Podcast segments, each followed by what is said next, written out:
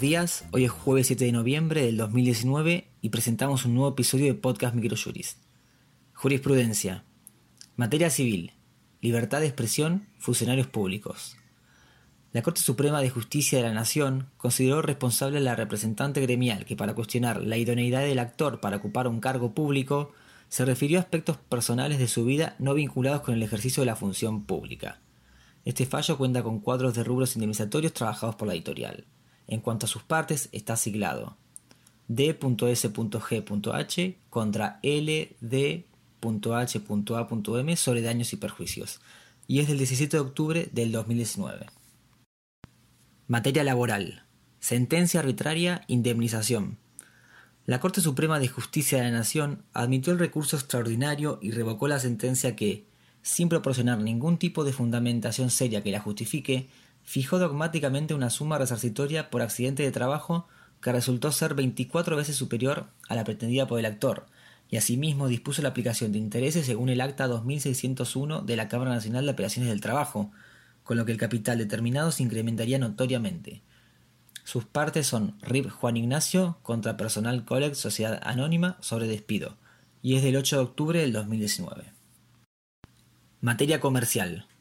Cuotas de planes médicos, daño punitivo.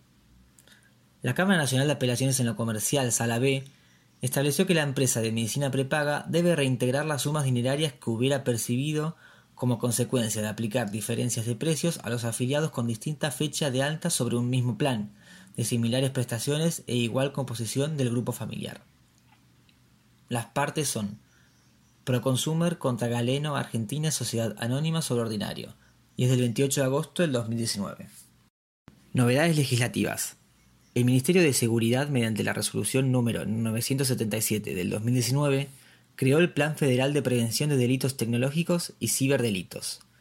Por su parte, el Banco Central estableció en 50 dólares el monto máximo por operación que podrán otorgar las entidades financieras como adelantos en efectivo a tarjetas en el exterior a través de la comunicación a número 6823. Por último, presentamos como doctrina el artículo denominado Discrepancias de opiniones entre el diagnóstico del médico del trabajador y el médico de la empresa, realizado por los autores Matías Severo y Sebastián Farabelli. En este trabajo se analiza la normativa vigente sobre el tema, sus antecedentes legislativos y jurisprudenciales, con especial atención a los supuestos de discrepancias de diagnósticos o criterios entre el médico del trabajador y el del empleador. Este fue el resumen semanal jurídico de la semana. La información reseñada en el podcast se encuentra en nuestro blog aldeargentina.microjuris.com.